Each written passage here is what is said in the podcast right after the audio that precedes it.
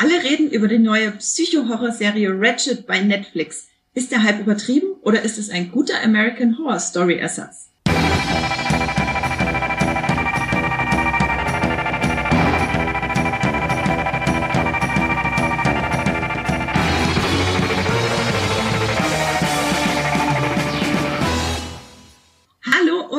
Herzlich willkommen zu einer neuen Folge Streamgestöber, eurem Moviepilot Podcast, wo wir über alle Serien und Filme reden, die es da draußen bei euren drei bis 50.000 Streamingdiensten zu streamen gibt und wir sind gerade Herr geworden der Technik, nachdem wir ein paar kleine technische Probleme hatten. Jetzt sind wir ready aufzunehmen. Diesen technischen Problemen ist auch der etwas äh, rauere Ton unserer heutigen Aufnahme geschuldet. Ich hoffe, ihr verzeiht uns, dass es heute ein bisschen, hm, wie soll ich sagen, metallener äh, klingt als sonst.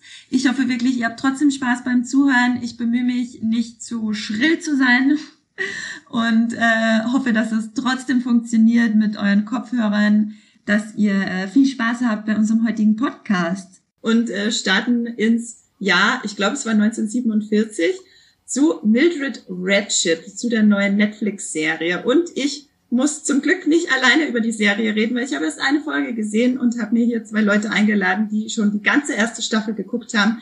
Ich sag Hallo zu Max Wieseler, dem weltgrößten Ryan Murphy-Fan. Hallo. Hallo, ich fühle mich geehrt äh, und freue mich, dass du nicht so viel gesehen hast, weil das ist eine ideale Position, kannst uns ganz viele Fragen stellen.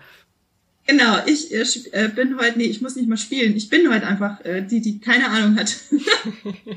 und habe ganz viele Fragen vorbereitet. Und ich begrüße unsere Fantasy-Expertin und professionelle Serienbingerin. Hallo Esther. Hallo Andrea, hallo Max.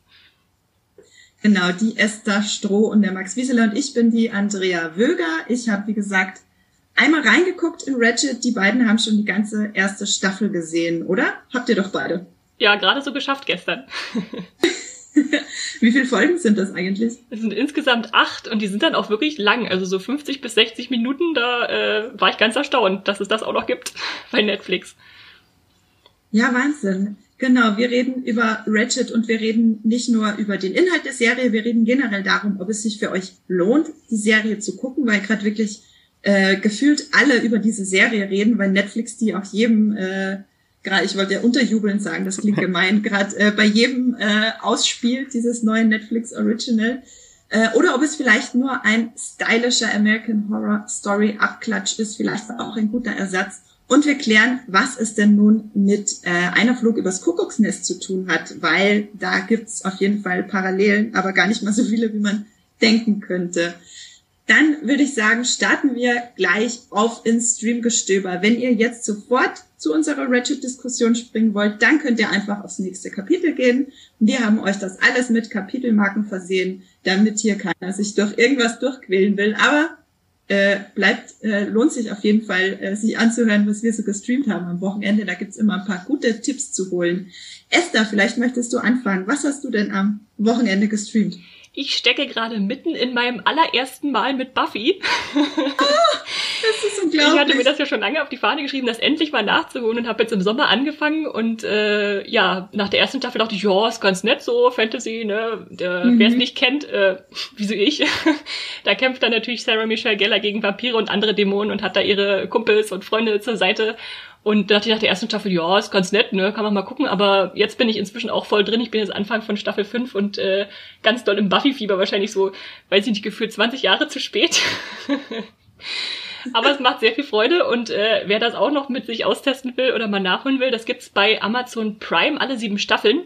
Allerdings da nur auf Deutsch, deshalb muss ich auch zugeben, ich schummle etwas. Ich habe mir eine Staffelbox von einer Freundin jetzt geborgt, äh, damit ich es auf Englisch gucken kann. Aber wem das nicht stört, der kann es auf Deutsch bei Amazon Prime schauen.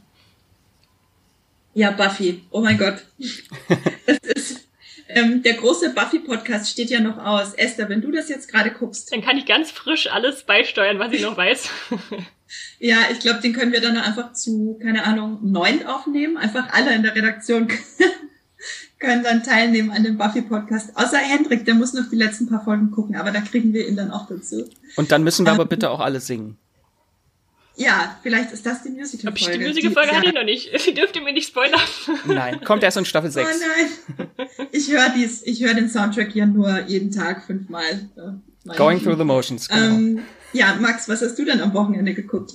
Also neben Ratchet, was ja schon das halbe Wochenende bei mir verschlungen hat, äh, habe ich dieses Wochenende tatsächlich äh, ganz viele Screener geschaut. Also bei mir war Screener-Wochenende, habe ich schon in einige Serien reingeschaut, die jetzt im Oktober kommen. Äh, unter anderem in die neue The Walking Dead Serie World Beyond oder Utopia und Hausen habe ich alles schon äh, angeschaut, darf aber leider noch nicht drüber reden über alles. Äh, aber über Hausen darf ich tatsächlich schon reden und äh, die sollten sich alle gerne vormerken. Die kommt Ende Oktober bei Sky, ist eine deutsche Horrorserie und ich hätte nicht gedacht, dass das funktioniert. Es geht um einen äh, gruseligen Plattenbau, um einen verfluchten Plattenbau, der Menschenseelen und kleine Babys frisst äh, und die Serie hat eine atemberaubende Stimmung. Ich finde das unglaublich. Also die ist sehr, sehr langsam erzählt. Es erinnert ein bisschen an Dark tatsächlich, aber die ist so einnehmend, uh. die, äh, diese Spannung und die Atmosphäre ist so kalt. Also draußen waren 25 Grad und hier drin hatte ich das Bedürfnis, die Heizung anzumachen. Ähm, Ist sich erkältet? Ja, fast. Also mir wurde kalt während der Serie. Also die kann man sich auf jeden Fall schon mal vormerken. Wo in Deutschland spielt es? Nochmal, wer? Erstmal, erstmal ist das Frage beantworten. äh, wo, wo in Deutschland liegt Hausen? Äh, äh, ich habe keine Ahnung. es ist irgendein äh, alter DDR-Plattenbau. Wahrscheinlich das neue Winden okay. ohne, ohne konkrete äh, Ortsangabe. ja, ja. Immer weiter im Osten dann. Genau. Ja, also das klingt schon alles. Spielt es denn in der Gegenwart oder spielt es in der DDR? Nee, nee, das spielt, soweit ich weiß, in der Gegenwart. Ist so ein bisschen aus der Zeit gefallen. Es ist halt alles nur, es existiert in diesem Kosmos, glaube ich, nur dieser Plattenbau. Und ein das Späti nebenan. So, und das ist alles, was wir von der Außenwelt sehen. Das klingt ja schon fast wie Dread ähm, ein so ein Bau, wo man sich durchkämpfen muss. Äh, das klingt wirklich ziemlich, ziemlich großartig. Was ich noch fragen wollte, war, kannst du noch mal sagen, ab wann man sich das bei Sky angucken kann? Äh, ab Ende Oktober. Das genaue Datum habe ich gerade nicht im Kopf. Ab Ende Oktober. Dann haltet Ausschau nach Hause bei Sky. Max wird sicher noch mal darauf hinweisen, wenn es soweit ist und ihr euch das angucken könnt. Ja, ich habe am Wochenende angefangen, Raised by Wolves zu gucken. Das sind ja jetzt zwei Folgen bei Sky, ähm, vielleicht sogar schon drei mittlerweile, muss ich nachher mal nachschauen, in der Mittagspause. Ähm, die Serie hat eine 8,2 beim Moviepilot und ich weiß gar nicht, ob die hier schon mal jemand empfohlen hat im Podcast, sonst möchte ich das nochmal kurz machen. Die ist ja produziert von Ridley Scott und mitspielen tut unter anderem Travis Fimmel, der ja seit Vikings nicht mehr allzu viel äh, Bock auf Schauspielen hatte und dann wollte er unbedingt mit Ridley Scott zusammenarbeiten und ist zurückgekehrt zur Serienarbeit für Race by Wolves. Ähm, es ist eine wahnsinnig, ja, wie soll ich denn, es ist schwer zu beschreiben. Also es ist eine sehr schräge Science-Fiction-Serie. Man hat so ein bisschen das Gefühl, dass da äh, so ein paar Sachen verarbeitet werden, die Ridley Scott vielleicht auch sonst in seinen Alien- und Prometheus-Film eingearbeitet hätte. Also wer auf äh, abgefahrene und brutale Sci-Fi steht, der sollte da auf jeden Fall mal einen Blick riskieren. Wie gesagt, Race by Wolves bei Sky. Ja, und dann würde ich sagen, springen wir zu Mildred Ratchet ins Jahr 1947. Vielleicht für alle, die noch gar nicht genau wissen, worum es in Ratchet eigentlich geht und was das denn bitte sein soll ist ein Psychothriller über eine Figur aus dem Roman Einer flog übers Kuckucksnest. Das sagt euch vielleicht was, weil da gibt es einen ganz bekannten Film von Milos Forman von 1975. Und in dem Film sehen wir äh, Jack Nicholson in einer äh, Psychiatrie, in einer geschlossenen Psychiatrie, wenn ich mich recht erinnere. Darum, da, äh, darum geht's ja.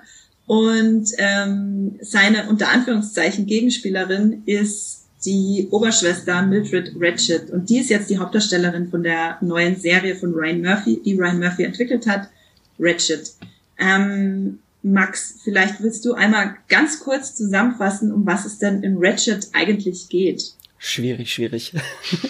Äh, also es ist offiziell eine Vorgeschichte zu Mildred Ratchet, bevor sie in den 60, Anfang der 60er spielt, glaube ich. Einer flog übers Kuckucksnest und das hier spielt natürlich Ende der 40er und äh, sie bewirbt sich an einem renommierten äh, Krankenhaus, dem Lucia State Hospital, ist eine Psychiatrie in äh, Monterey, das äh, Örtchen kennt viele, die Big Little Lies gesehen haben. Äh, da musste ich ziemlich oft dran denken während der Serie. Äh, und dort bewirbt sie sich mit äh, unlauteren Mitteln und schummelt sich da in eine Position, weil sie äh, natürlich das Ganze infiltrieren möchte und einen geheimen Plan ausheckt, den ich jetzt an dieser Stelle noch nicht spoiler. Das ist äh, Ratchet in a Nutshell. So. Ratchet in a Nutshell, das gefällt mir sehr gut. Ähm, genau, im Original wird äh, Ratchet gespielt von Louis Fletcher und in der neuen Serie von der äh, großartigen, wunderbaren, perfekten Sarah äh, Paulson, die ihr bestimmt in ganz vielen anderen Ryan Murphy-Serien, wie zum Beispiel American Horror Story in diversen Rollen bereits gesehen habt. Ähm, der Movie-Pilot hat die Serie bisher eine 6,7, ähm, paar Dutzend Bewertungen. Das ist natürlich nur eher passabel, aber wir sind ja heute hier zusammengekommen, um zu gucken, ob sich diese Serie, über die gerade so viele Leute reden, tatsächlich lohnt für euch da draußen und gehen so ein bisschen auf die Stärken und auf die Schwächen ein. Und später kommt dann auch noch ein kleiner Spoilerteil, aber erstmal bleiben wir spoilerfrei für alle, die noch nicht reingeguckt haben oder einfach generell sich ein bisschen über die Serie informieren wollen. Ähm, Esther, du meintest, du hast gerade auch noch mal den Film von 1975 geguckt, oder? Genau, ich bin äh, sogar extra in eine analoge Bibliothek gegangen, um mir eine DVD auszuleihen. Ganz unglaublich in Zeiten wie diesen äh, habe ich aber gemacht, weil ich ihn einfach noch mal gucken wollte und der so leider bei den Streamingdiensten nicht zu haben ist. Es sei denn, man will jetzt, weiß ich nicht, fünf Euro oder so bei Amazon ausgeben, geht das natürlich auch. Und um den nochmal aufzufrischen, weil es bei mir lange her war, habe ich den dann nochmal geguckt und war auch ganz überrascht, äh, wie die Erinnerung so mit der, mit der Realität einst äh, übereinstimmt, die man bei dem Film hat. Also der war viel, viel ruhiger und noch ganz anders im Ton, als ich ihn äh, in Erinnerung hatte. Fand das aber sehr angenehm, äh, wie das so erzählt wurde. Und die Ratchet da, die Krankenschwester, die hat man ja immer so als schon als Popkulturfigur, als die Inkarnation des Bösen fast inzwischen, äh, die mhm. manipulativ und äh, gegen einen vorgeht. Und ich war dann ganz überrascht, wie äh, ruhig sie immer in dem, in dem Film auftritt, wie soft-spoken, sagt man das im Englischen, mir fällt gerade das deutsche Äquivalent nicht ein, ähm, wie, wie die auf so eine ganz subtile Art äh, furchtbar bösartig ist. Und äh, deshalb war ich dann ganz überrascht, dass Ratchet die Serie dann einen ganz anderen Ansatz gewählt hat. Das finde ich interessant, wenn du das so sagst, dass sie so soft spoken. Mir fällt leider auch das deutsche Wort nicht ein. Vielleicht fällt es Max ja an. Gerade noch nicht. ähm, weil ich habe das Gefühl, in Ratchet, also der neuen Ratchet-Serie, ist sie ja auch zumindest zu Beginn, ich habe ja nur die erste Folge gesehen, äh, wahnsinnig, sie wirkt erstmal wahnsinnig ruhig und ausgeglichen und äh, sanft ähm, in der Art, wie sie sich bewegt und wie sie redet. Ähm, aber man merkt da schon, dass da sehr viel unter der Oberfläche brodelt auf jeden Fall. Max, hast du dir irgendwann jemals den äh, Film, die Verfilmung angeguckt von dem Roman? Tatsächlich auch erst vor ein paar Monaten das erste Mal. Da habe ich mir bei Apple gekauft, weil ich auch erschrocken war, dass es den nirgendwo zu streamen gibt. Dachte ich auch, jetzt kann ich auch mal Apple mein Geld geben. ähm, äh, Ausnahmsweise. Ausnahmsweise mal. Und ich war tatsächlich auch so ein bisschen schockiert, weil sie halt so hoch gelobt wird, so als äh, Bösewicht und Schurken der Filmgeschichte und ich fand sie eigentlich ziemlich sympathisch. Also ich war vollkommen auf ihrer Seite. Ich dachte mir, oh, ey, ich Jack hätte Nicholson dem, nervt. Also Jack Nicholson hätte ich da direkt schon rausgeworfen. ja, Jack Nicholson hat aber auch so eine Art, ne? Die einen äh, zum Wahnsinn treiben kann. Vor allem, wenn man halt vorher so Filme wie Shining gesehen hat, dann ähm, ja, vertrete ich so einen guten Stand. Ähm, das finde ich interessant. Ich habe äh, einer Flug übers Kuckucksnest wirklich vor ich weiß nicht, ich traue es mir gar nicht sagen, wahrscheinlich vor 15 Jahren oder so gesehen und kann mich nicht mehr wirklich dran erinnern, außer dass er sehr langsam war und ich ihn damals als Teenagerin extrem zäh empfunden habe und konnte mich auch nicht mehr wirklich an diese Figur erinnern, der Mildred äh, Ratchet. Deswegen hat mich das auch so ein bisschen überrascht, dass Ryan Murphy jetzt über sie eine eigene Serie macht, aber ihr meintet ja schon, äh, viele sehen sie ja als so ikonischen Bösewicht und damit wird sie ja auch groß beworben im Marketing von äh, im Marketing zu Ratchet. Also ich hatte mir damals den Trailer angeguckt und der der ging ja voll drauf ab, dass sie ähm, dass jetzt eine Serie zu einer der ikonischsten Figuren überhaupt kommt. Ähm, als ihr das damals so mitbekommen habt, Esther, hattest du da auch das Gefühl, ja, da braucht's jetzt eine Serie dazu? Also ich hatte zumindest erstmal den Eindruck, das ist eine ganz spannende Idee, weil so im Milieu von Nervenheilanstalten äh, ein bisschen Horror, ein bisschen Psychothriller anzusiedeln, äh, klang spannend. Nun muss man dazu sagen, dass ähm, das Buch von Ken Kesey, Casey, ich weiß nicht, wie man ihn ausspricht, der, den, der die Vorlage geschrieben hat, ist ja 62 erschienen und war so eine ja, Studie der Institutionen und sowas wie Regeltreue entgegen des Individuums. Und der Film lebt ja auch ganz stark davon, dass die einzelnen Patienten da irgendwie ihre ihr Ich finden müssen oder irgendwie versuchen auszubrechen aus diesen starren Vorgaben, für die ja die North Ratchet einsteht. Und da hatte ich dann gedacht, okay, jetzt macht Ryan Murphy da so eine Art Horrorserie drüber. Und äh, da ging dann natürlich auch sehr weit weg dann von diesen eigentlichen Themen, die sich so durch den Film auch äh, von 75 ziehen. Und deshalb geht's mir jetzt im Moment so, dass ich sage, okay, da ist eine sehr große Genrebrechung drin. Also wenn man wirklich mit den Erwartungen reingeht, da eine Verlängerung oder ein Prequel des Films zu sehen, dann kann man da schon ziemlich tief fallen. Aber das finde ich ganz interessant, äh, dass du das sagst, dass das eigentlich mehr so eine Studie war. Ähm, das birgt ja schon so eine gewisse Problematik, gerade wenn es um psychische Krankheiten geht. Daraus eine Horrorserie zu machen, ist ja jetzt nicht, wie soll ich sagen, ist, ist nicht das Unproblematischste. Es wirkt halt ein bisschen, als, als hätte sich dieses Abziehbild des Bösewicht Ratchet, was sich jetzt in der Popkultur so äh, etabliert hat, genommen und dann sein eigenes Ding draus gemacht, was ja auch legitim sein kann, aber ja, dann ist es halt sehr verfremdet, die Figur, ne? Hm. Äh, wie ging's dir damit, Max, als du gehört hast, dein äh, Ryan Murphy macht jetzt eine, macht eine Serie über Mildred Ratchet?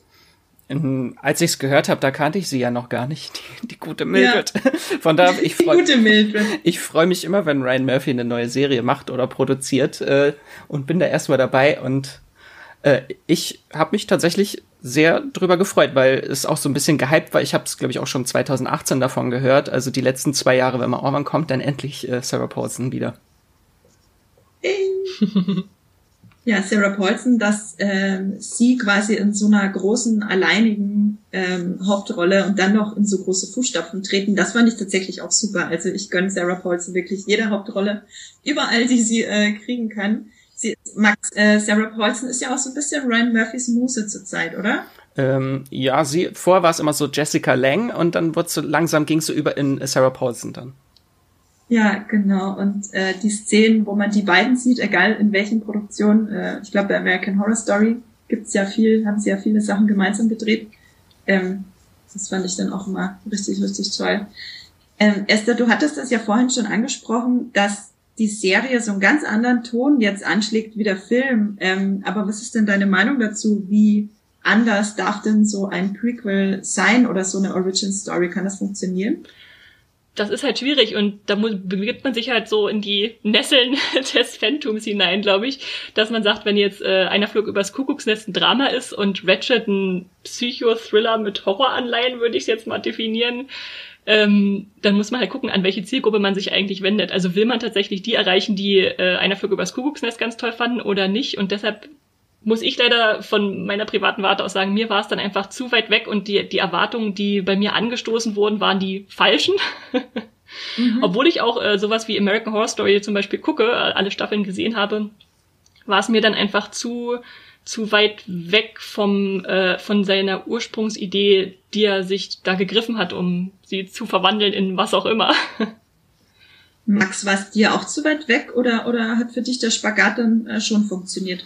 Ich hatte zum Glück vorher schon einige Kritiken gelesen und habe mich dann mhm. vollkommen davon verabschiedet, hier überhaupt ein Prequel zu sehen zu Kuckucksnest, weil das war halt wirklich das meiste, was kritisiert wurde an der Serie, dass es halt äh, wirklich schon dreist ist, das überhaupt mit dem Film zu vergleichen, weil es halt komplett in eine andere Richtung geht, halt auch thematisch. So im Film geht's ja so um Konformität und Obrigkeit und in der Serie geht's darum überhaupt nicht. Da geht's ist so eine Selbstfindungsgeschichte eigentlich eher von Ratchet. G äh, genau, und halt auch in der Ästhetik ist es so, dass der Film war ja so sehr klinisch äh, mhm. und die Serie ist halt äh, Opulenz, Extravaganza, alles. Grellbunt.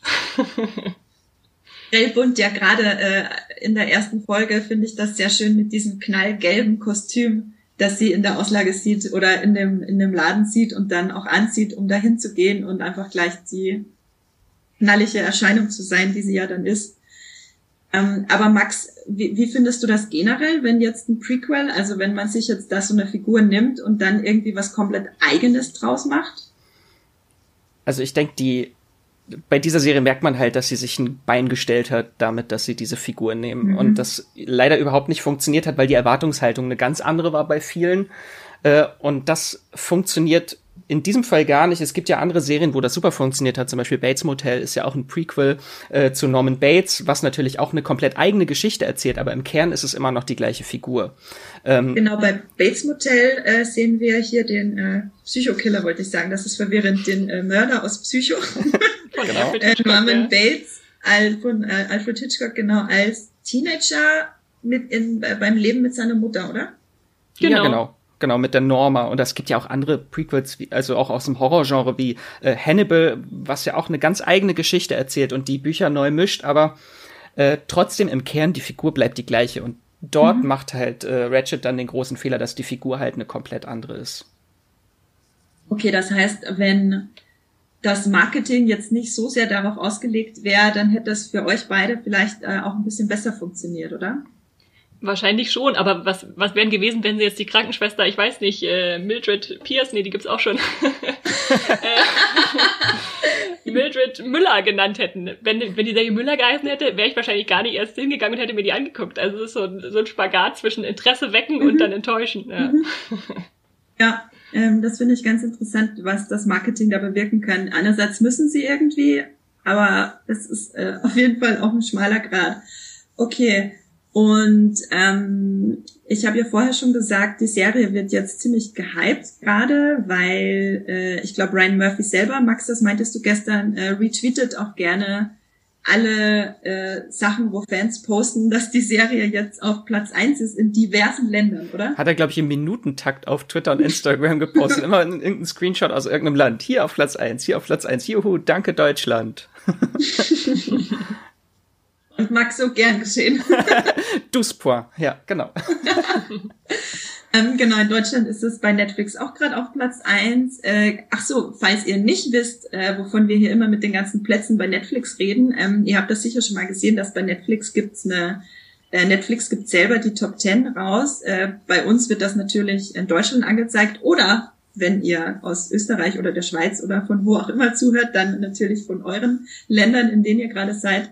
Ähm, genau, was halt gerade am meisten geguckt wird bei Netflix in den jeweiligen Ländern. Und äh, bei großen neuen Serien ist es nicht verwunderlich, wenn die auf die Eins kommen. Genau, aber bei Richard scheint das ja auch wirklich in sehr vielen Ländern funktioniert zu haben. Ähm, Max, du meintest ja vorher schon, vielleicht kannst du da nochmal näher drauf eingehen. Die Kritiker fanden die Serie ja erstmal sehr enttäuschend. Genau, also bei äh, Metacritic hat die, glaube ich, einen Kritikerscore von 49. Das ist schon sehr unterdurchschnittlich. Ouch. Genau, und äh, wurde halt viel kritisiert, dass es äh, der ursprünglichen Figur zuwidergeht und einfach, dass die Serie aus zu vielen äh, Genre-Einzelteilen besteht, die nicht so wirklich zusammenpassen, dass die Serie keinen roten Faden hätte was natürlich witzig ist, weil das ganze Intro der Serie immer, da geht es um einen roten Faden. Ähm. Fand ich auch sehr ironisch, als ich das immer gesehen habe, dachte ich, wo ist denn der rote Faden, der da vorgegeben wird? und es ist halt so, hat halt sehr viel B-Movie-Flair, Extravaganz und wilde Tonartwechsel und das Ganze leider auch noch sehr oberflächlich. Also es ist so alles zusammengematscht und das äh, gefiel den Kritikern nicht, aber mir schon. Genau, weil das ist ja auch, äh, nee, das ist ganz wichtig, dass du das sagst, dass du es mochtest, weil äh, bisher haben wir ja eher ein bisschen negativer über die Serie geredet und sind drauf eingegangen, was nicht so gut funktioniert, aber wir würden nicht jetzt über eine Stunde über die Serie reden wollen, hier zu dritt, wenn es nicht auch was Gutes drüber zu sagen gäbe. Es gibt ja einen Grund, warum äh, zum Beispiel Max die Serie geguckt hat und äh, Esther hat sie ja auch geguckt. Ähm, Esther, bei dir wollte ich noch fragen, du hast die Serie ja angefangen, aber hättest du sie, wenn es jetzt den Podcast nicht gegeben hätte, hättest du sie dann auch zu Ende geguckt? Äh, tatsächlich nicht.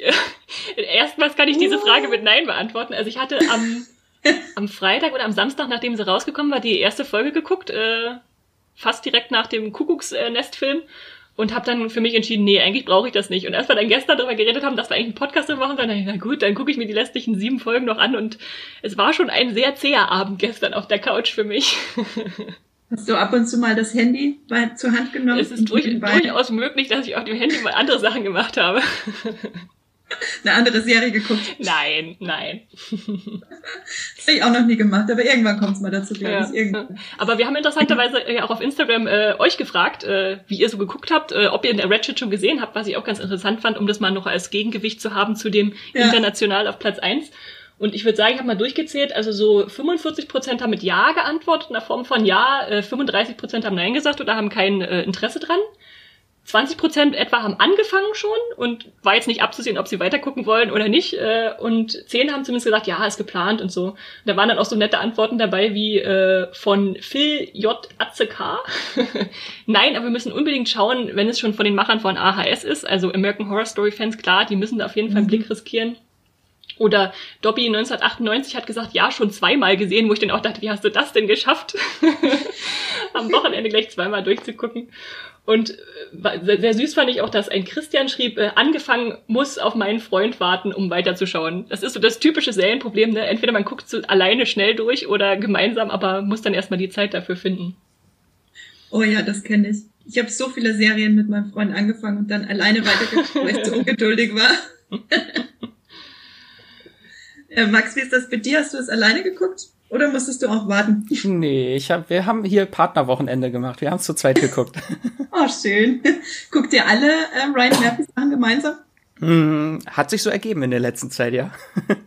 ja, ach schön. Nur ich glaube, American Horror Story hat er nicht gesehen. Das will ich ihm auch nicht antun, weil äh, hier ist eigentlich Horrorverbot sonst. Und das stelle ich mir aber schwierig vor, also dir, Max. wie du guckst. Ja, ja, da, da fällt sehr viel äh, Dispo, äh, Disponierung mit rein. Muss sehr viel disponiert werden hier, die, die Zeiten, wer wann was gucken darf. Zum Glück hast du so viele verschiedene Interessen, äh, Interessen Max, dass äh, ihr auch ganz viele andere Sachen gemeinsam gucken könnt. Glück gehabt. Genau, die Schnittmenge ist groß genug, das passt schon. ähm, Esther, hast du es alleine geguckt oder mit jemand anderem? Ich habe es alleine geguckt hier auf der Couch. Äh, aber ich habe ich hab mir sogar den Beamer angemacht, so. weil ich hoffe, dann wurde es interessanter, aber äh, nur, nur bedingt. Und hast du dich irgendwie gegruselt oder so, alleine dann? Nö, gegruselt nicht. Also es gibt eher so ein paar äh, ziemliche Ekelszenen, äh, wo man dann mhm. überlegen muss, ob man da hingucken möchte, äh, wenn da irgendwelche Arme abgesägt werden oder äh, uh. Gesichter zermatscht und so. Aber ja, es ist dann so punktuell, ne? Also das ist dann so, wo der Psychothriller dann in die Horrorrichtung ausbricht, mal kurz. Das klingt tatsächlich gut. Das sind so, das ist so ein Argument, das mich dann auch zum Weitergucken überzeugen würde, wenn es mal ein paar Mal richtig eklig wird. Komischerweise hat mich das dann eher manchmal gestört, weil ich dachte, mhm. in American Horror Story gibt es das ja auch. Also da gibt es irgendwo in Staffel 4 äh, die Szene, wo eine Jungfrau tatsächlich zersägt wird, äh, wer sich daran erinnert. Ähm, wo es dann halt super blutig wird, aber American Horror Story ist halt auch eine übernatürliche Serie, die damit spielt, dann einfach diese monströsen Auswüchse zu haben. Und da halt Ratchet schon in der Realität im weitesten Sinne angesiedelt ist, also dass da keine Geister oder sonst was rumlaufen, war das dann so, dass es da aus diesem Realismus, der durch die Vorlage zumindest vorhanden ist, irgendwie ausbricht. Und das hat mich dann gestört, weil ich dachte, ja wirklich, jetzt kommt da jemand und schneidet sich einen Arm ab. Äh, da kann ich die zersägte Jungfrau dann von AHS besser äh, akzeptieren. Was denn mit dem Arm absägen los? Gerade bei The Boys auch so eine Szene gewesen. Das, das war übrigens der gleiche Effekt fast äh, wie im Evil Dead Remake, wo man wirklich halt so den Ach. Hand sieht und er sich dann mit so einer Gartensäge äh, schön genüsslich und splatterig den Ew. Arm absägt. Macht er dann auch noch mit allen weiteren äh, Armen und Beinen weiter oder äh, ist es dann nur der eine? Äh, in Evil Dead ist es, ist es nur der Arm. Okay, okay. das erinnert mich äh, irgendwie an die ich glaube, das war unsere zweite Folge, Max, die wir hier jemals aufgenommen haben mit Hack dir doch die Hand ab. ich weiß nicht mehr, in welchem Kontext es war, aber. Ach so, doch, das doch, doch. Ja, ja, ich weiß. Der Netflix-Film, äh, wie hieß er denn mit der Cello-Spielerin? Genau. Perfekt. Tja. Perfection? Perfection, ja, tatsächlich, genau. Also, wenn ihr, wenn ihr wissen wollt, wo noch, äh, wo noch ein Arm wird, dann könnt ihr die zweite Staffel The Boys gucken oder ähm, euch den Netflix-Film Perfection angucken. Es gibt auf jeden Fall viele abgetrennte Arme. Walking Dead zum Beispiel. Also die Beispiele sind zahlreich. Und natürlich bei Ratchet, genau, da waren wir gerade bei Ratchet. Ich bin mir sicher, bei American Horror Story fliegt auch mal eine Hand, oder? Das war ja eigentlich diese Szene schon ein klarer Verweis auf American Horror Story Asylum, wo es ja auch eine gewisse Szene gibt, wo einer Person Gliedmaßen äh, abamputiert wurden. Okay.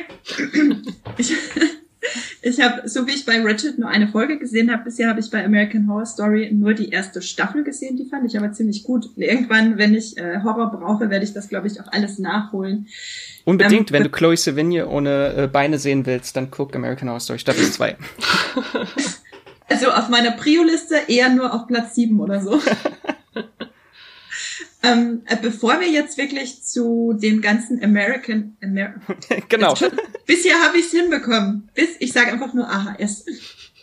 äh, bis ähm, ähm, bevor wir zu den ganzen American Horror Story Verweise und Referenzen und Parallelen kommen und äh, euch, ein, äh, wenn ihr AHS-Fans seid, euch so einen Überblick geben, ob sich das für euch vielleicht besonders lohnt. Ähm, kommen wir nochmal zu dem Murphyverse, Uhu. wie wir es genannt haben. Ryan Murphy bei Netflix. Äh, Max kennt sich da besonders gut aus. Ähm, Max, vielleicht kannst du so einen ganz kurzen, ich weiß, es ist schwierig für dich, einen ganz kurzen Überblick geben ähm, über Ryan Murphy bei Netflix. Warum ist er so wichtig für Netflix und ähm, für alle, die es nicht wissen, wer, wer er denn ist? Also Ryan Murphy ist erstmal ein sehr populärer und sehr erfolgreicher Serienproduzent, der lange Zeit für Fox gearbeitet hat und dort Serien dann wie äh, Nip Tuck, äh, Glee, American Horror Story, American Crime Story und Pose auch äh, zum Beispiel oder Feud, äh, genau, das äh, sind so seine großen Titel. Und er wurde 2018 von Netflix abgeworben mit einem exklusiven Deal für sage und schreibe 300 Millionen Dollar. Äh, und das war schon so ein großer Schritt irgendwie auch für Netflix zu sagen, wir nehmen so viel Geld in die Hand, um äh, eine einzelne Person, einen einzelnen Produzenten an uns zu binden. Und dementsprechend hoch waren dann auch die Erwartungen, was er denn dann überhaupt für Netflix abliefert. Ähm, und da sind tatsächlich jetzt schon so ein paar interessante Projekte bei entstanden, äh, unter anderem halt äh, The Politician, mit Ben Platt in der Hauptrolle, unter anderem auch Jessica Lang in der ersten Staffel. Also, da hat er wieder alles zusammengebracht. Oder äh, zuletzt Hollywood in diesem Jahr, wo Jim Parsons auch ja sehr eine sehr coole Rolle drin hatte. Ähm, und jetzt Ratchet. Äh, und da sind halt noch weitere Sachen in der Entwicklung wie äh, Helston. Das ist äh, wieder so ein Biopic über einen US-Star-Designer mit Ewan McGregor in der Hauptrolle. Äh, oder A Chorus Lines bekannte Musical will als Mu äh, Miniserie verfilmen. Ähm, und dieses Jahr starten auch noch zwei Filme. The Boys in the Band hat er produziert. Ähm, kommt, glaube ich, sogar schon nächste Woche. Und im Winter kommt dann mein großes Highlight, der Musical-Film The Prom, wo er auch Regie geführt hat mit äh, Nicole Kidman und Meryl Streep in den Hauptrollen. Geil. Das Absoluter das, Starcast, der was da der dabei ultimative Ryan Murphy-Film, äh, glaube ich. genau, und er bringt halt hauptsächlich halt äh, auch so seine Marke mit. Und das sind ja immer so äh, queere Geschichten oder halt generell äh, Lebensrealitäten von äh, kleineren Randgruppen, die er halt prominent in seinen Serien unterbringt. Und das macht er halt sehr toll. Er macht sehr viel Diversity und bringt halt das alles sehr so an die Vorderfront, indem er es einfach sehr prominent platziert und in den Mainstream mitbringt. Was ich finde auch sehr wichtig ist, dass vielleicht ist es nicht immer gut, was er an Serien macht, aber es ist trotzdem wichtig, dass äh, queere Geschichten erzählt werden äh, und einfach die Masse macht's dann, um die Toleranz ein bisschen an, den, an, die an die Vorderfront zu bringen. Ja, das finde ich auch mega spannend. Also Ryan Murphy hat einen Output, das äh, kenne ich sonst nur von, keine Ahnung, nee, mir fällt kein Beispiel ein. es sind ja halt so viele Serien, an denen er parallel arbeitet auch. Das finde ich immer ja. wieder erstaunlich. Aber gerade deswegen ist es ja auch kein Wunder, dass seine Serien manchmal ein bisschen ähnlich anmuten, oder? Ja, schon. Also hatten wir jetzt, äh, Ratchet wirkt schon eigentlich wie eine neue Staffel American Horror Story. Vielleicht wollte er einfach nur American Horror Story zu Netflix bringen und musste einen neuen Titel dafür finden. Das habe ich tatsächlich auch äh, notiert in meinen Notizen für den Podcast, ob äh, Ratchet nicht einfach nur American Horror Story Staffel 11 Doppelpunkt Ratchet äh, ist. Schon. ähm, ja. Aber muss man auch dazu sagen, natürlich er macht die Serie nicht immer alle selber oder führt nicht immer, also führt oft Regie bei den Serien, aber äh, die entspringen nicht alle seiner seiner Ideen, seiner unerschöpflichen Ideen. Er ist einfach jemand, der sehr gut darin ist, äh, Potenzial zu erkennen und äh, kleinere Ideen sich rauszupicken und die zu Serien zu entwickeln. Das macht er halt viel. Zum Beispiel Ratchet ist jetzt äh, basiert auf einem Spec-Script von einem Filmstudenten, der heißt Evan Romansky, der hat das Ganze entwickelt äh, und mhm. der hat das Ganze Ryan Murphy gepitcht und der hat das dann gemeinsam mit Ian Brennan, seinem Autorenpartner, mit dem er auch schon The Politician und Hollywood zusammen gemacht hat.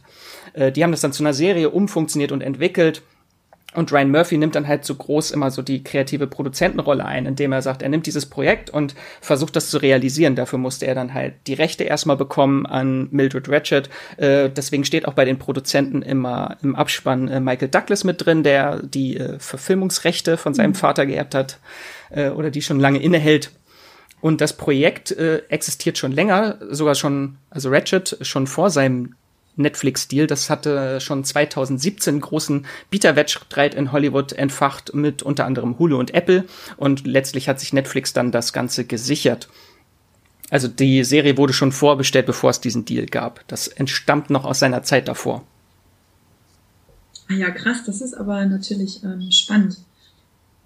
Äh, vielleicht, also du hast es schon angesprochen, was so ein bisschen die charakteristischen Sachen von Ryan Murphy sind, dass er sehr äh, viele queere Themen drin hat, beziehungsweise auch viele queere Schauspieler besetzt, die dann auch in queeren Rollen auftreten und sich so, ähm, ja, so, so äh, Randgruppen, ich mag das Wort immer nicht so gerne. Nee, ich, ich hatte auch spontan nichts anderes gefunden. Marginalized Groups, ich, mir, fand, mir fiel es gerade nicht ein auf Deutsch, habe ich Randgruppen genau, gesagt. Ma marginalisierte äh, Menschengruppen, nennen wir es so.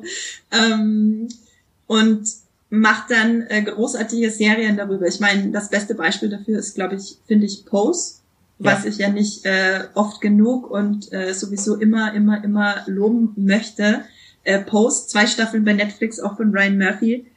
Guckt das. Es ist wirklich Wahnsinn, wie man da in eine ja, Gesellschaft eintaucht, von der man höchstwahrscheinlich äh, vorher noch nichts mitbekommen hat, wenn man hier in Deutschland aufgewachsen ist. Ähm, das ist wirklich ganz, ganz großartig. Dann würde ich sagen, gehen wir doch mal ein bisschen zu dem äh, ganzen American Horror Story Vergleich, weil das haben wir eh schon angesprochen und viele Leute fragen sich da draußen jetzt sicher, ob das, ob Ratchet denn guter American Horror Story Ersatz sein könnte und wenn sie AHS mögen, ob sie dann vielleicht jetzt auch Ratchet so als Zwischenfutter äh, gucken können. Esther, du hast ja auch alles von American Horror Story gesehen. Was meinst du, wenn das jetzt einfach eine neue AHS Staffel gewesen wäre? Hättest du sie dann zu Ende geguckt? Dann wahrscheinlich schon, aber auch weil ich äh, AHS immer mit äh, zwei Freundinnen zusammen gucke, das ist dann schon Tradition quasi, was man dann zusammen durchzieht, auch wenn es äh, zwischendurch mal so Durchhänger gibt. Äh. Insofern hat es schon viel, was, ähm, was es auch American Horror Story entlehnt in im Sinne der Storyführung. Also man hat ein Ensemble, man verfolgt dann längst nicht nur Nurse Ratchet, sondern auch alle anderen Figuren, die da so rumlaufen, wie den äh, Serienkiller, äh, den Priesterkiller und äh, die äh, Beraterin des, äh, was ist das, äh, Bürgermeisters oder so? Das ist die Pressesekretärin. Pressesekretärin, ja, danke. Äh. Cynthia Nixon? Wie bitte? Mhm. Ja, genau. Großartig, ja. Und ähm, das ist halt sehr ähnlich, wie man da so an, an die Geschichte rangeführt wird, dass man erstmal alle in diesem Ambiente von Monterey kennenlernt und äh, ihre einzelnen Geschichten erfährt und wie sich das dann langsam entfaltet. Ähm, ist dann aber auch gleichzeitig eine Schwäche, die ich auch immer an American Horror Story sehe, dass die sich dann irgendwo verrennen. Also die, es gibt eine anfängliche Storyentwicklung und dann werden auf einmal ein paar Fäden fallen gelassen und äh, dann scheint auf einmal die Serie nicht mehr zu wissen, was eigentlich mit ihnen anfangen soll und äh, schlägt nochmal eine neue Richtung ein und das ist etwas wirr manchmal, würde ich behaupten. Oder ging es dir da anders, Max? Das ist tatsächlich ein typisches Ryan Murphy-Problem, diese Dramaturgie-Probleme, die mir auch in seinen Serien immer wieder auffallen. Dass äh, zum Beispiel auch hier ist es zum Beispiel auch der Fall, deswegen hat es mich sehr an American Horror Story auch erinnert, dass er auch äh, viele Storylines schon vor der letzten Folge beendet und die letzten finalen Folgen meistens immer nur so ein sehr intimer Kampf äh, nochmal zum Schluss sind, also sehr antiklimaktisch teilweise. Ähm, das hat mich schon sehr dran erinnert. Es ist jetzt nicht so krass wie bei The Politician, wo die Serie einfach mal im Staffelfinale von Staffel 1 äh, komplett rebootet wurde, äh, einen Zeitsprung gemacht hat mit einem komplett neuen Setting. äh, aber das ist halt schon etwas, was äh, sehr oft bei Ryan Murphy passiert, dass er so eine auch bei American Horror Story, die Staffeln beginnen immer mit so einem Grundkonzept, was sich dann aber schnell in eine komplett andere Richtung entwickelt. Und ja. äh, am Ende der Staffel gar nicht mehr das ist, was es am Anfang war. Bei Asylum ja eigentlich auch. Bei Asylum ging es dann plötzlich teilweise um Aliens. Ja, äh, das war so skurril. Und dann wurde noch gesungen. Und es sind ja nicht nur die Figuren, die da, die da dann einzelne Elemente mit reinbringen, sondern dann fängt er auch noch an, in der Zeit zu springen. Und dann sehen wir eine Rückblende von einem Charakter, der irgendwie ein bisschen in seiner Motivation begründet wird, nur um den Charakter dann in der nächsten Folge schon umzubringen. Dann fragst du dich ja, warum musste ich jetzt mehr über den erfahren, wenn der jetzt sowieso nicht mehr wichtig ist? Also. Ja, ja, oft, oft wirkt es halt auch bei American Horror Story für mich so, dass er am Anfang so die ersten zwei Folgen beginnt die Serie mit seinem Grundkonzept und dann guckt er erstmal, welche Charaktere gefallen ihm, welche möchte er näher beleuchten und geht dann so komplett, äh, schlägt er in der Handlung Haken so in andere Richtungen und folgt dann mal dem Charakter mit anderen Genres und anderen Stilen. Also das ist hier eigentlich auch so ein bisschen der Fall. Ja, auf jeden Fall. aber wenn ihr Lust habt daran, einfach dieses Konzept zu entdecken, so unterschiedliche Elemente da reinzuschmeißen und überrascht zu werden, was jetzt als nächstes kommt, und wenn ihr das an AHS mögt, dann äh, ist Ratchet wahrscheinlich auch das Richtige. Also muss man halt wissen, was der eigene Geschmack ist, ne? mein Geschmack ist American Horror Story. Also Zielgruppe Max. Und natürlich halt dieses ganze Psychiatrie-Setting ist ja auch eigentlich wiederverwertet aus American Horror Story Asylum, wo es ja auch eigentlich schon mit Sarah Paulson um diese Story ging, nur da war sie auf genau auf der anderen Seite. Äh, Stimmt, da war Gitter. sie Patientin oder da ja, war sie ja. genau, da war sie Patientin. Ähm, und in Scream Queens gibt es auch eine ganze Staffel im Krankenhaus. Also das hat er schon öfter verwertet. Ja, ja, aber ja, ich muss leider sagen, Asylum ist meine wenig beliebteste American Horror Story Staffel. Also die fand ich einfach am zu, zu diversesten im Sinne von Themen, die man nicht unter einen Hut kriegt. Wisst Harte ihr, Aussage. welche, welche AHS-Staffel das ist? Die, die zweite. zweite. Die zweite. Ach, die zweite, ja, da habe ich abgebrochen. Und dann habe ich es nicht mehr wieder aufgenommen. Die erste mochte ich nämlich wirklich, wirklich. Ja, die erste war super, die finde ich auch am besten, ja. Die hat mich richtig weggecreept, wenn man das so sagen kann.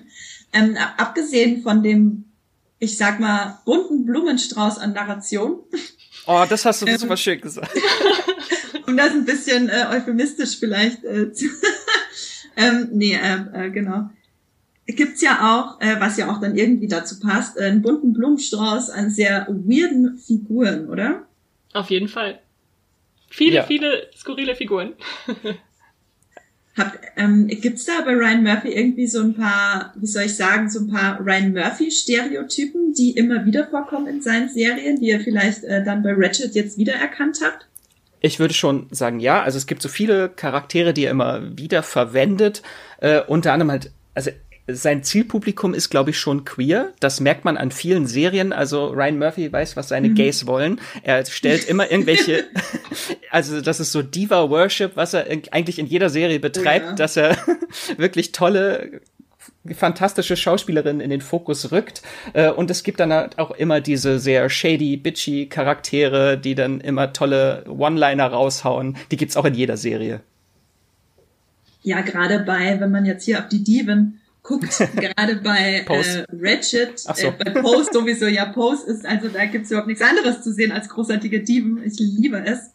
Ähm, aber auch gerade bei Ratchet fallen mir jetzt auf den ersten Blick, äh, auf den, den ersten, egal, fallen Sarah Paulson ein und dann natürlich sind der Nixon, die ja alle aus äh, Sex and the City kennt und äh, Sharon Stone kommt ja auch vor. Und ich meine, oh mein Gott, Sharon Stone.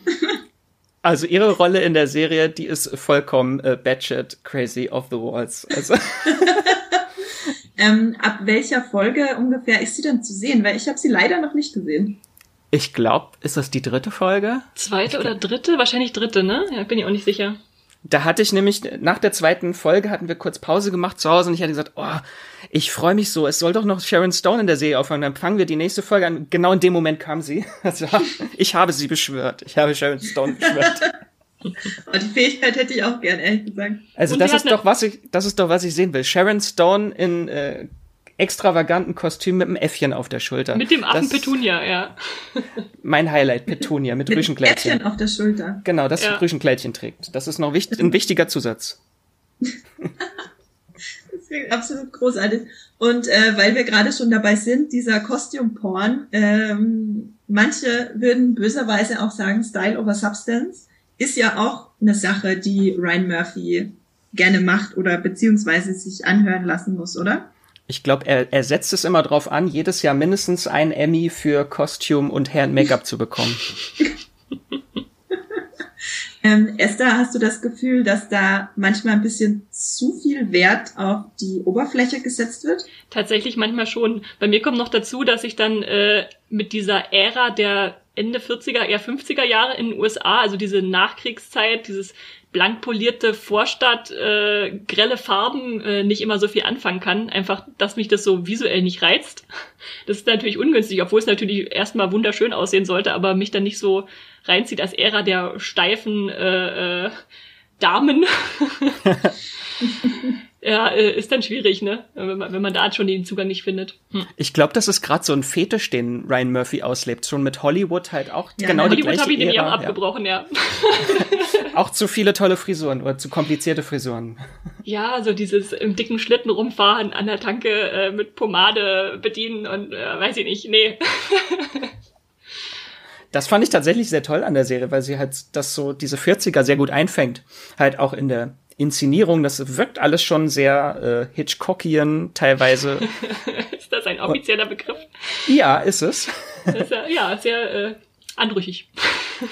ich glaube, er klaut auch tatsächlich zweimal direkt äh, den Score aus äh, Psycho sogar einmal. Und, Manchmal äh, hatte ich das Gefühl, ja, dass da ein bisschen was in dem Soundtrack drin ist. Aus Cup der Angst gab es auch einmal Musik, ich glaube in der zweiten Folge. Also er, hat sich schon ein bisschen geborgt. Hm. Ich, äh, wir haben übrigens auch auf Instagram gefragt nach der Lieblingsfigur und es war alles sehr, sehr eindeutig. Also die meisten haben Mildred Ratchet geschrieben.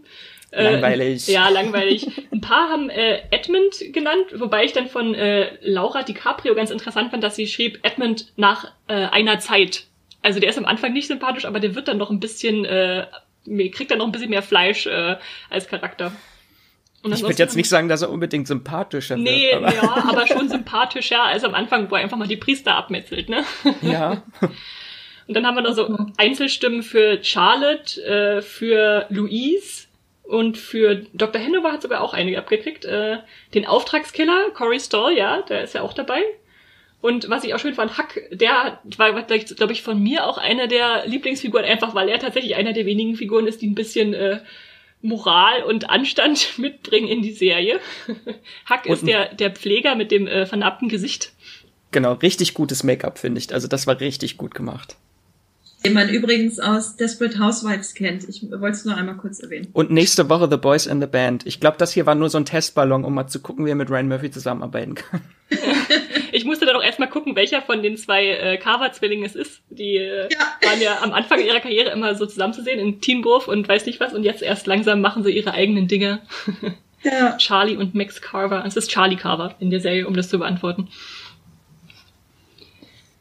Finde ich aber ganz interessant, weil das ist ja auch wieder, weil wir gerade vorhin beim Blumenstrauß waren, äh, doch schon einige Figuren, die da genannt werden. Also es fokussiert sich jetzt nicht alles nur auf ähm, Sarah Paulson als die äh, Schwester Aber es, Ratchet. es ist schon ein Übermaß an, an Ratchet-Nennungen. Ja. Also die anderen sind immer so ein, zwei Stimmen, die, die dann noch äh, bisschen anders weiter, weitergeguckt haben. Hattest du denn einen Lieblingscharakter, Esther? Ähm, ich mochte Huck auch ganz gern, wie ich schon gesagt habe, und ich mochte auch diese äh, Hotelmutter Louise, die von Amanda Plummer gespielt wird. Einfach weil, also ich generell zu den Figuren nicht so unbedingt Zugang gefunden habe, aber bei ihr war es da einfach so, sie ist einfach witzig, überdreht und in ihrer Rolle ziemlich sinnlos, aber da macht es dann irgendwie Spaß bei ihr, wenn sie auf ihr Formular guckt und sagt, jetzt habe ich hier was Falsches angekreuzt äh, beim Einchecken. Äh, das fand ich schon witzig, wie sie da auftritt. Hast du eine Lieblingsfigur, Max? Also neben Mildred äh, wahrscheinlich hm. dann noch Charlotte. Ich fand es einfach so verrückt, was äh, Sophie Okonedo da also ich glaube, die Rolle wurde nur geschrieben, damit sie einmal so richtig abdrehen kann. Ähm, also für Andrea, die es noch nicht gesehen hat, die kommt auch erst später vor, die Figur, mhm. äh, ist eine Frau, die unter multipler Persönlichkeitsstörung leidet und ziemlich verrückte Persönlichkeiten hat. Äh, unter anderem irgendwie einen amerikanischen Olympiaathleten, der Hitler umbringen möchte und dann immer jeden äh, als Hitler bezeichnet. Und also niemand schreit so schön äh, Hitler wie äh, Sofia Okonedo, die dann einfach plötzlich ihre Persönlichkeit ändert und dann schreit sie, Hitler, ich bring dich um.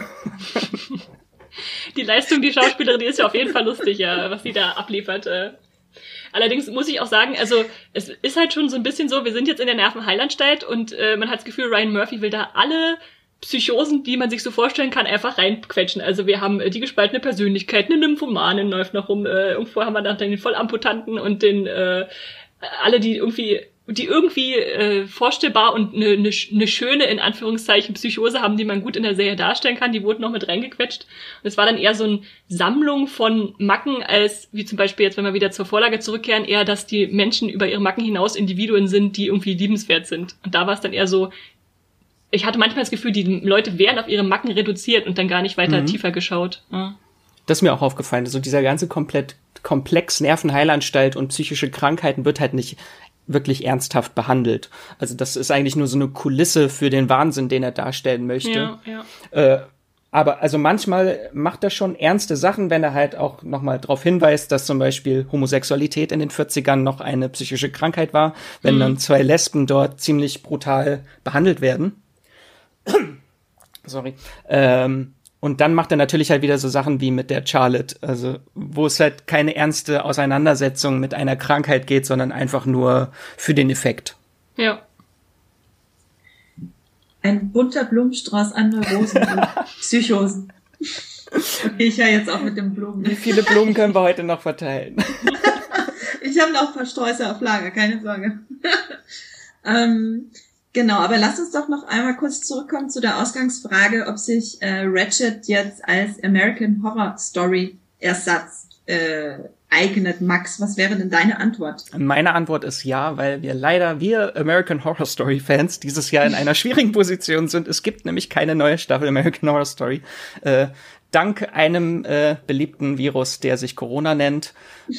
Und äh, der hat leider dem Ganzen einen Strich durch die Rechnung gemacht, weil heute dieses Jahr sollte die ist das die zehnte Staffel? Die zehnte Staffel sollte eigentlich dieses Jahr gedreht werden. Ähm, und Ryan Murphy meinte so ein bisschen nebulös, man weiß ja immer nicht so ganz, worum es geht in den Staffeln, dass sie sehr wetterabhängig wäre und er konnte sie halt im Frühsommer mhm. nicht drehen und deswegen gibt es dieses Jahr keine neue Staffel. Jetzt wird sie aber doch demnächst gedreht, jetzt im Herbst. Also vielleicht hat sich das ganze Konzept dann doch noch geändert. Äh, aber leider haben wir dieses Jahr keine neue Staffel und von daher ist das schon zumindest ein Ersatz. Wir nehmen, was wir kriegen können. Esther, wie fällt deine Antwort aus? Ähm, ich würde tatsächlich auch sagen, ja, es ist ein Ersatz ohne Adjektiv davor, aber es ist halt dann keine, keine der guten AHS-Staffeln, sondern eher eine der mittelmäßig bis langweiligen für mich. Schon mal besser als die Clown-Staffel. Aber ich glaube, zusammenfassend könnte man sagen, wenn man alle Staffeln von AHS mega fand, dann sollte man wahrscheinlich auch Ratchet gucken, oder? Ja, das schon allein für das Wiedersehen mit den ganzen äh, Darstellern halt mit Sarah Paulson und äh, Finn Whitlock, der ja auch in American Horror Story seit Staffel 4 dabei ist, immer mal wieder, ja. Genau, genau. Und hier eigentlich fast die gleiche Rolle spielt, so ein bisschen wie in, in der Freak vierten Show, Staffel, ja, in ja, Freak das Show, ich auch genau. so, der, der psychotische, äh, mordende, äh, gut aussehende Patient. genau. Dann lasst uns doch noch äh, kurz zum Abschluss äh, einen kleinen Spoiler-Teil eröffnen hier im Podcast für alle, die Ratchet schon zu Ende geguckt haben und so ein bisschen über ähm, über die Staffel und über das Ende ähm, diskutieren wollen mit uns, beziehungsweise ihr könnt uns dann gern äh, euer Feedback dazu schreiben und was ihr so davon haltet. Dazu natürlich eine riesige fette Spoilerwarnung. Spoiler, Spoiler, Spoiler, Spoiler. Wir machen jetzt keine Unterschiede zwischen Staffel, äh, zwischen Folge zwei und dem Ende. Also wir spoilern jetzt wild die ganze erste Staffel. Wenn ihr das nicht hören wollt, dann könnt ihr einfach zum nächsten Kapitel springen. Wir haben hier das ja alles, äh, wie vorhin schon erwähnt, in den Kapitelmarken fein säuberlich notiert, damit ihr euch da nirgendwo durch, äh, euch nicht die Ohren zuhalten müsst oder die Kopfhörer rausnehmen müsst für die nächsten zehn Minuten. Ähm, ich möchte einmal noch kurz über Ratchet als Hauptfigur reden. Max, du meintest ja vorher schon, dass sie sich dann gegen Ende hin so ein bisschen antiklimaktisch entwickelt? Ja, genau. Also das ist, finde ich, auch ganz interessant. Die Serie wurde ja angekündigt so von Ryan Murphy und auch in der Synopse immer, dass sie sich äh, vom Menschen zum Monster entwickelt, wie sie dann später halt in einer Flug übers Kuckucksnest ist. Aber die Serie ist eigentlich genau, das Endresultat ist komplett gegensätzlich. Also eigentlich ist sie am Anfang schon ein mörderisches Monster äh, und findet eigentlich eher die Menschlichkeit im Laufe der Staffel. Also es ist eigentlich so komplett umgekehrt, was auch typisch Ryan Murphy ist, weil er immer viele Sachen ankündigt, die er oder viele Sachen verspricht, die er da nicht hält. Ich erinnere mich noch an Scream Queens, wo am Anfang der Serie groß äh, angekündigt wurde, ja, das ist revolutionär. In jeder Folge stirbt eine Hauptfigur und das Ganze hielt, glaube ich, drei Folgen lang und dann ist niemand mehr von den Hauptfiguren gestorben, weil er sich in die verliebt hat, alle. das, das, das ist nämlich ein großes Problem bei Ryan Murphy. Er verliebt sich in manche Figuren und das, äh, deswegen sind die dann halt, haben die plötzlich Plotarme und sind unantastbar. Aber das ist doch komisch, wenn man jetzt denkt, okay, am Anfang ist sie echt unsympathisch, dann wird sie ein bisschen sympathischer gegen Staffelende. Und wenn es jetzt noch weitergeht mit der Netflix-Serie, wird sie dann irgendwie eine Talfahrt haben und dann wieder hochgehen? Was ist denn das für eine Charakterentwicklung von böse zu gut zu böse? Also. das ist nämlich ein großes Problem, dass die Serie eigentlich das ist ein großes Problem, vor dem die Serie steht, sie da irgendwie, dass sie, sie können sie gar nicht dahin führen, wo sie dann im Film ist, weil es so un unterschiedliche Menschen einfach jetzt sind und halt auch im Film gibt's ja auch eine queere Figur bei den Patienten, die sie unterdrückt, äh, die jetzt nicht offen queer ist, die kann man aber so lesen. Ähm, und das steht dem Ganzen ja zuwider, dass sie hier jetzt quasi sich selbst und ihre eigene Sexualität entdeckt in der Serie und dann nachher aber homosexuelle Menschen unterdrückt. Ähm, ich glaube, das ist dann eine sehr falsche Entwicklung für den Charakter, wenn sie diesen Weg gehen würden. Hm, und weil halt, oh, Verzeihung, ich wollte nur sagen, weil nee. ja, weil ja in ihrem Namen im Prinzip schon auch ihre Bösha Boshaftigkeit angelegt ist. Also dieses Ratchet, das klar haben sie übernommen aus dem Film, aber es hat ja auch einen phonetischen, unglaublich ähnlichen Klang zu dem englischen Ratchet, also W-R-E-T-C-H-E-D, mhm. äh, was ja sowas wie lämmer, jämmerlich oder elendig heißt äh, und da dann einfach die negativen Assoziationen schon mitbringt. Vielleicht nennen sie dann irgendwann nur noch Mildred, damit weil es ein bisschen sanfter ist. ja, Mildred klingt ja dahingehend total sanft. Also irgendwie so die beiden ähm, äh, als Vor- und Nachname zusammenzusetzen, finde ich eigentlich auch schon in sich äh, sehr interessant. Mich würde jetzt äh, interessieren, was passiert denn überhaupt am Ende? Also wir sind ja jetzt im Spoiler-Teil und ich äh, glaube nicht, dass ich weitergucken werde tatsächlich äh, und würde gern gespoilert werden von euch jetzt. Esther, vielleicht kannst du mir ganz kurz mal erzählen, äh, wo geht denn die Reise hin von äh, Mildred Pierce am Ende der ersten Staffel? Vielleicht, was war überhaupt ihr ursprünglicher Plan? Ja, genau. Vielleicht, ich versuche genau. mal, die, ich versuch mal die roten Fäden, die da irgendwo im, im Sande verlaufen und wieder hochkommen, äh, aufzugreifen, die es gibt. Also, was ich tatsächlich am Ende der ersten Folge ganz spannend fand, was dann doch ein bisschen mein, mein Interesse wieder weckt hat, ist ja, dass wir erfahren, dass Mildred Pierce in dieser Anstalt diesen Serienmörder der Priester kennt äh, mhm. und das stellt sich dann heraus, dass das ihr Bruder beziehungsweise Adoptivbruder ist, äh, ah. den sie retten will. Und das ist eigentlich ihr Plan. Sie geht in diese Anstalt, um den da irgendwie rauszuholen. Und dann passiert tausend andere Sachen und er bricht auch zwischendurch mal aus und kommt wieder zurück äh, und äh, soll dann hingerichtet werden und letztendlich ähm, erkennt sie, dass er trotzdem ein Mörder ist und dass sie aber nicht will, dass er so ganz grausam auf dem elektrischen Stuhl landet, sondern dass sie ihn dann selber umbringen will. Das findet er raus, er bricht aus äh, und dann hat man ganz am Ende einfach diesen Gegenüberstellung von Mildred und Edmund, so heißt er ja, dass man sagt, okay, wir haben jetzt hier zwei neue Gegenspieler oder die Geschwister, die Adoptivgeschwister, die unterschiedliche Pläne, was auch immer verfolgen, die jetzt beide draußen sind und beide ja nicht so richtig sympathische Menschen sind. Das sind so zwei, zwei Monster, die eigentlich eingesperrt waren die ganze erste Staffel und dann jetzt in die Freiheit entlassen werden. Und dass so ein großer Roadtrip vielleicht auch einfach wird. Ich glaube, es gibt gar keine Nervenheilanstalt später mehr. Es wird einfach nur so ein großer Roadtrip. Ja, das stimmt, die löst sich dann ganz davon. Und äh, Sarah Paulson nach vielem Hin und Her kommt dann ja auch äh, mit dem, wie heißt sie nochmal äh, in der Serie? Mit Gwendolyn. Gwendolyn, Verzeihung, mit Gwendolyn zusammen.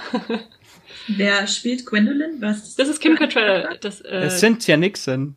Also, äh, Verzeihung, ah! Nicht Samantha, Charlotte. Richtig. Ich habe nie Sex in the City gesehen, es tut mir leid. Die andere von den Vieren. Ja, genau. Ähm, ah ja, die beiden kommen zusammen. Na, das dachte ich mir tatsächlich eh schon. Äh, sind ja auch beide queer in real life. Yes. Ähm, das finde ich großartig, die beiden. Äh, ganz fantastisch. Finde ich auch interessant, dass Sarah Paulson ist ja in, äh, im echten Leben mit einer doch durchaus einiges älteren Dame zusammen, die noch äh, um einiges älter ist als Cynthia Nixon. Aber finde ich schon ganz interessant, die beiden dann äh, zu. Da fehlt mir noch die eine Ryan Murphy-Serie mit Sarah Paulson und Holland Taylor in der Hauptrolle, weil Holland Taylor hat ja auch eine sehr prominente Rolle in Hollywood dann gespielt. Also er ja. hat schon beide besetzt und jetzt muss er sie nur noch zusammenführen. Damit sie auch endlich vor der Kamera äh, zusammen sein können. Ja, das fände ich auch, das fände ich auch echt wirklich fantastisch.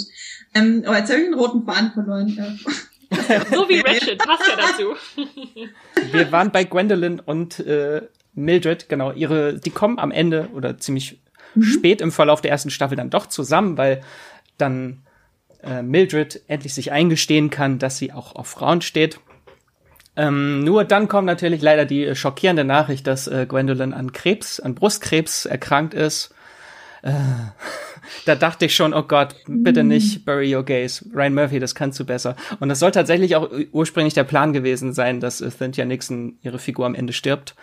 Ist zum Glück nicht passiert. Es gibt dann doch eine neuartige Therapie in Mexiko und die beiden brennen durch nach Mexiko und leben dann dort am Ende der Staffel im Jahr 1950 in Mexiko, wo sie behandelt wird und alles ist gut. Es gibt eigentlich fast ein Happy End für die beiden, genau. Und dann kriegt sie halt den Anruf von ihrem Bruder, der seit dann mittlerweile zwei Jahren auf freiem Fuß ist und durch die USA reist mit Charlotte und der der Louise Genau, mit Amanda Plummer.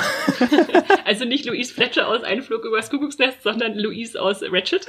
genau, und die drei reisen als Trio durch die USA und äh, bringen Leute um und haben jetzt zuletzt irgendwie ein großes Massaker, in dem sie sieben Krankenschwestern ermordet haben und damit hat er dann die Aufmerksamkeit seiner Schwester auf sich gezogen als Zeichen hier, ich bin noch da und du bist die Nächste. Genau, und dann kommt am Ende diese Gegenüberstellung, dass sie dann die Wendung hat, nachdem sie die ganze erste Staffel ihren Bruder retten wollte und es endet dann für sie damit, dass sie sich eingestehen muss, nein, sie muss ihn töten. Sie muss ihn erlösen, weil sie ist ja äh, der Engel der Barmherzigkeit, so heißt es.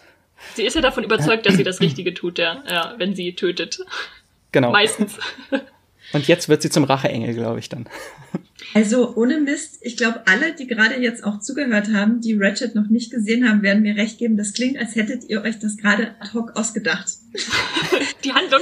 Wenn man, wenn man nur die erste Folge gesehen hat, ist das vollkommen abstrus, wohin das denn geht am Ende. Ich habe jetzt die ganze Reise dahin nicht mitbekommen und bei Ryan Murphy wundert mich das überhaupt nicht, wo das hinführt. Aber das wirkte wirklich Mexiko. das ist äh, absolut großartig und das finde ich eigentlich schon fast wieder interessant. Ähm, äh, Esther, was wäre denn jetzt so die eine Sache, die du gern in der zweiten Staffel, die ja schon angekündigt ist, äh, unbedingt gelöst haben möchtest? Gelöst. Oder interessiert dich eh nicht mehr? ich, ich glaube tatsächlich, dass ich die zweite Staffel nicht mehr gucken werde. Dafür habe ich mich in der ersten so sehr gequält. Es gibt jetzt auch einfach keine, für mich so einen interessanten Ansatzpunkt mehr, wo ich sage, dass, da zieht mich die Serie wieder rein, weil ähm, die anderen Figuren, die zwischendurch aufgetaucht sind, die auch noch Hauptfiguren sind, würde ich mal sagen, die wurden irgendwie alle gekillt. Also wir hatten hier äh, den Detektiv, der zum Mörder wird, der ist dann da mal im äh, Krankenhausflur und äh, wird dann mit einem heißen Bad äh, verbrutzelt. Dann haben wir den den äh, Psychiatrieleiter, der dann auch was, der war wurde von von, von äh, Charlotte wurde er ja, im ja, Wahn genau, umgebracht. Von der, mit wieder, der, ein, einen der Persönlichkeiten wurde er umgebracht. Äh. Genau, das war wieder Hey Hitler, ich töte dich. genau. Sharon Stones Figur äh, wurde auch äh, von ihrem eigenen äh, Sohn, beziehungsweise dessen Mann, der, der hat ja nur keine Gliedmaßen, mit der er selber töten kann, der hat also manipuliert, jemanden sie umzubringen.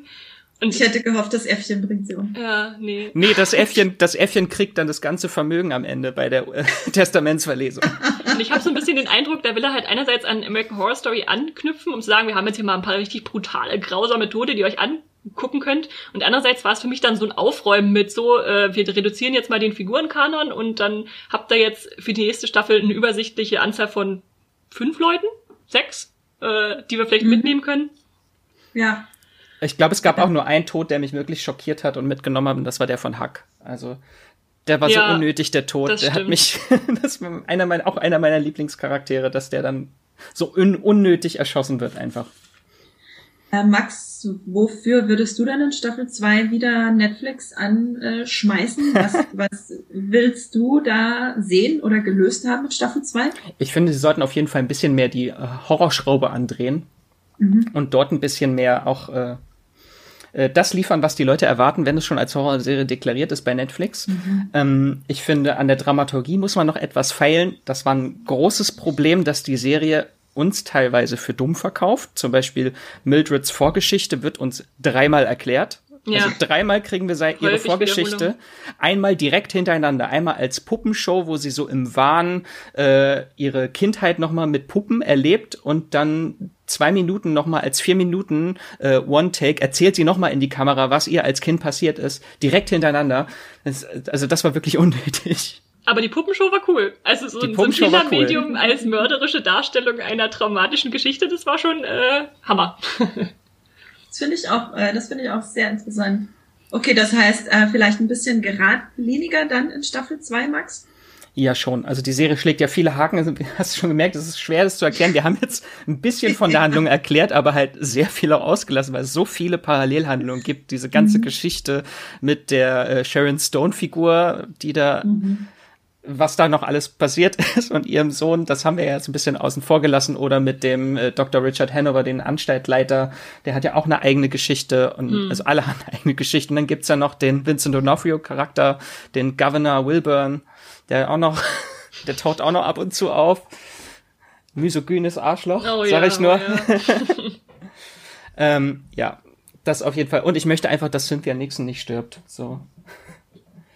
Ich würde, ich würde mir noch ein bisschen mehr Humor, dunklen Humor von der Art wünschen. Das war, glaube ich, die beste Szene in der ganzen Serie. In der zweiten Folge, da wird eine Lobotomie durchgeführt im, äh, im Theater, wie sich das da nennt, also äh, Vorführraum. Oder? Genau. Und vorher hat die eine Head, Head Nurse, die Nurse Bucket, übrigens auch ein toller Name, dass man einfach Eimer nennt. die Schwester, Schwester Bucket hat den, den Pfirsich von, äh, ähm, äh, von Ratchet Mildred. aufgegessen, genau. Äh, und dann sind die da in diesem Theater und der führt die Lobotomie durch und dann übergibt sie sich und dann sagt sie so ganz trocken, oh, there's my peach. Ah, das klingt großartig. Also das gibt schon so Momente, wo man echt äh, auch drüber lachen muss, wie, wie dunkel das da wird, aber ja. ähm, Esther, wie findest du denn Sarah Paulson als Hauptdarstellerin? Ich mag Sarah Paulson eigentlich sehr gerne. Äh, schau ihr gerne zu. In der Rolle ja, hat sie mich jetzt nicht im Sinne überzeugt von, dass es eine gute Anknüpfung wäre an die, an die alte Rolle, die wir vorher schon hatten. Was vielleicht auch so ein mhm. bisschen daran liegt, dass wir im Einer Flug übers Kuckucksnest diese Manipulation, die ihre Rolle ja beinhaltet, unglaublich subtil haben. Also da gibt's dann irgendwie eine Abstimmung im Irrenhaus und dann äh, muss Jack Nicholson äh, Leute finden, die abstimmen, dass sie ein Footballspiel sich angucken dürfen. Und dann findet er noch die letzte Person, die fehlte und äh, dann ist aber die Zeit abgelaufen. Dann sagt sie, ja, leider war es nicht mehr im Zeitlimit drin. Also so ganz ruhig und äh, böse manipulativ. Und jetzt sind wir in Ratchet halt auf der Seite von Sarah Paulson, von ihrer manipulativen Figur und erleben alles sozusagen aus ihrer Perspektive mit, wie sie da die, die Fäden zieht äh, und äh, alles zu ihren Gunsten gestaltet. Sie hat mich da ein bisschen an den Professor aus Haus des Geldes tatsächlich einige Male erinnert, weil okay, sie ja. ist so sehr schwer durchscha zu durchschauen, was sie da tut, warum sie gewisse Allianzen mit Menschen eingehen. Dann so nach und nach erfahren wir immer, was so ihr wirklicher Plan war. Ja, ja. Hat mich so ein bisschen an Haus des Geldes erinnert, tatsächlich. Und Sarah Paulson stellt es schon gut dar, aber das ist mir dann halt zu zu viel Wechsel innerhalb ihrer Figur, den sie da aufs äh, Tableau bringen muss. Also einmal ist sie dann zerbrechlich äh, in ihrer äh, Liebe und andererseits äh, dann holt sie die Pistole raus und knallt da jemanden ab. Also, ja. Äh, Max, es gibt ja schon Pläne für vier Staffeln, habe ich gehört. Und Staffel zwei ist ja auch schon bestätigt. Weißt du da noch mehr dazu? Also genau, äh, als die Serie angekündigt bzw. bestellt wurde bei Netflix, äh, wurden direkt zwei Staffeln bestellt mit insgesamt 18 Folgen. Ähm, muss man mal gucken, ob das wirklich jetzt auch so eingehalten wird. Äh, und dieser Plan mit den vier Staffeln war schon, als das Projekt angekündigt wurde, 2007. Da hatte Ryan Murphy dann auch äh, bei der TCA, bei so einem Presse-Junket erzählt, dass er vier Staffeln mindestens geplant hat und jede Staffel soll Mildred Ratchet einen männlichen Gegenspieler bekommen und in der finalen Staffel soll sie dann den McMurphy-Charakter aus einer Flug übers Kuckucksnest gegenüberstehen klingt schon ganz interessant, aber man weiß, wenn man Ryan Murphy kennt, der redet viel, wenn der Tag lang ist und hält nie, was er verspricht. Also ich glaube, äh, ob dieser Plan überhaupt so stattfinden wird, ist eine andere Frage, weil das Drehbuch sich anscheinend auch ziemlich drastisch geändert hat von dem, was es ursprünglich mal war. Wer war denn der männliche Gegenspieler jetzt in Staffel 1? Könnte ich dir gar keinen konkret benennen. Also, nee, es gibt ein paar, aber. Unter diesem Vorwand habe ich tatsächlich auch immer dran gedacht. Also wenn, dann wäre es vielleicht eher äh, Richard Hanover gewesen, was ja nicht so wirklich ein Gegenspieler ist, ja. aber hm einfach nur so eine Machtposition über ihr. Und in der zweiten Staffel könnte es dann natürlich ihr Bruder sein. Ja, okay. Äh, ich finde das äh, tatsächlich ganz interessant, was du gerade meintest, dass in Staffel 4 sie dann quasi ein, also wirklich beim Roman oder bei der Verfilmung vom Roman angelangt sind ähm, und die Serie dann quasi wirklich in, eine Art Remake oder eine Neuverfilmung von dem Roman ist, dann in Staffel 4. Ähm, das finde ich interessant, weil dann wäre Ryan Murphy ja dazu gezwungen, eine sinnvolle Überleitung zu schaffen, wie es denn dazu kommt, dass sie dann so ist, wie sie ist. Und dann ist sie vielleicht eine Hauptfigur, die man irgendwie ins Herz geschlossen hat und sieht das Ganze dann aus ihrer Perspektive. Und vielleicht, vielleicht ist sie dann gar nicht. Also wir, wir gehen jetzt davon aus, dass sie äh, böse getrimmt wird wieder, aber vielleicht ist es ja dann so, dass wir auf ihrer Seite sind und dann ist auf einmal McMurphy tatsächlich der, der anders beleuchtet wird, was natürlich auch wie problematisch wäre, dann die Buch-Message äh, äh einfach mal umzukehren. Naja, das, also zumindest finde ich, hat das Space Motel auch ziemlich gut gelöst. Dort ist ja auch, dass die letzte ja, stimmt, Staffel okay. mit Psycho endet, aber auch sehr verändert mit anderen Perspektiven. Es gibt auch immer noch eine Duschszene, aber es ist eine ganz andere Person, die da drin steht. Und äh, also das kann man schon machen, dass das einfach nur so entfernt daran erinnert, aber halt immer noch im Kern der Serie treu bleibt. Ja, Max, hast du für alle, die Ratchet jetzt schon durchgeguckt haben, noch einen Tipp, was man denn danach vielleicht äh, streamen könnte? Mindestens neun Staffeln American Horror Story. alle bei wir Netflix. gehen mal davon aus, wir gehen mal davon aus, dass das auch schon geguckt wurde von den Ratchet-Streamern. äh, mm, schwierig. Also sonst, wenn, wenn einem so der Stil gefällt, natürlich kann man sehr viel äh, Brian De Palma Filme sich auch gerne mal angucken. Weil das mhm. wird ja schon sehr viel zitiert in dieser Serie. Äh, oder halt auch Hitchcock, was davor vorausging, diese ganze Splitscreen-Technik, die immer ständig eingesetzt wird in der Serie. Äh, also generell kann man sich einfach mal so ein bisschen da reinfinden, so in die 40er, einfach mit ein paar Hitchcock-Filmen. Wenn man sie noch nicht gesehen hat. Und wenn man ja, eher, wenn man eher so auf diese Schiene abfährt, einen Filmklassiker oder einen bekannten Film nochmal aufbereitet in der Serie, dann gibt's auf jeden Fall auch Bates Motel bei Sky und bei Maxdome, habe ich nachgeschaut. Die ah. hat mir tatsächlich auch ein Stück weit besser gefallen, muss ich zugeben, weil sie einfach noch im, in, im gleichen Genre blieb, sage ich mal. Und äh, sonst würde ich vielleicht auch noch die Serie Scream Leuten ans Herz legen, die auf dem Scream-Film basiert, aber halt auch äh, nur so die Grundidee nimmt, was dann ganz spannend war für mich, weil ich sagen konnte, okay, wir müssen jetzt nicht die gleichen Charaktere nochmal wiederbringen, sondern wir nehmen einfach dieses Konzept des maskierten Killers. Gibt's auch bei Sky, die erste und die zweite Staffel. Ah ja, das finde ich, äh, Bates Motel und Scream, auch zwei noch äh, sehr schöne Tipps. Danke erstmal. Dann sind wir am Ende von unserem Ratchet-Teil angekommen. Wenn ihr beide nichts Wichtiges mehr hinzuzufügen habt. Ich habe nur noch eine Frage an Max. Ja. Kannst du mir erklären, was das mit den grünen Bildern sollte?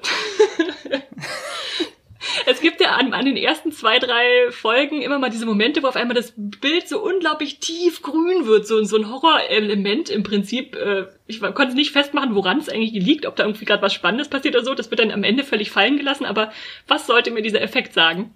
Die Serie spielt immer so ein bisschen so mit Farbcodes. Es gibt ja auch einige Szenen, wo das Bild plötzlich rot wird, zum Beispiel als der äh, Henry Osgood sich ja. den Arm abhackt und den anderen Arm bricht, äh, da wird das Bild rot ich weiß nicht, ich dachte am Anfang so ein bisschen, okay, wird sie jetzt grün vor Neid gerade?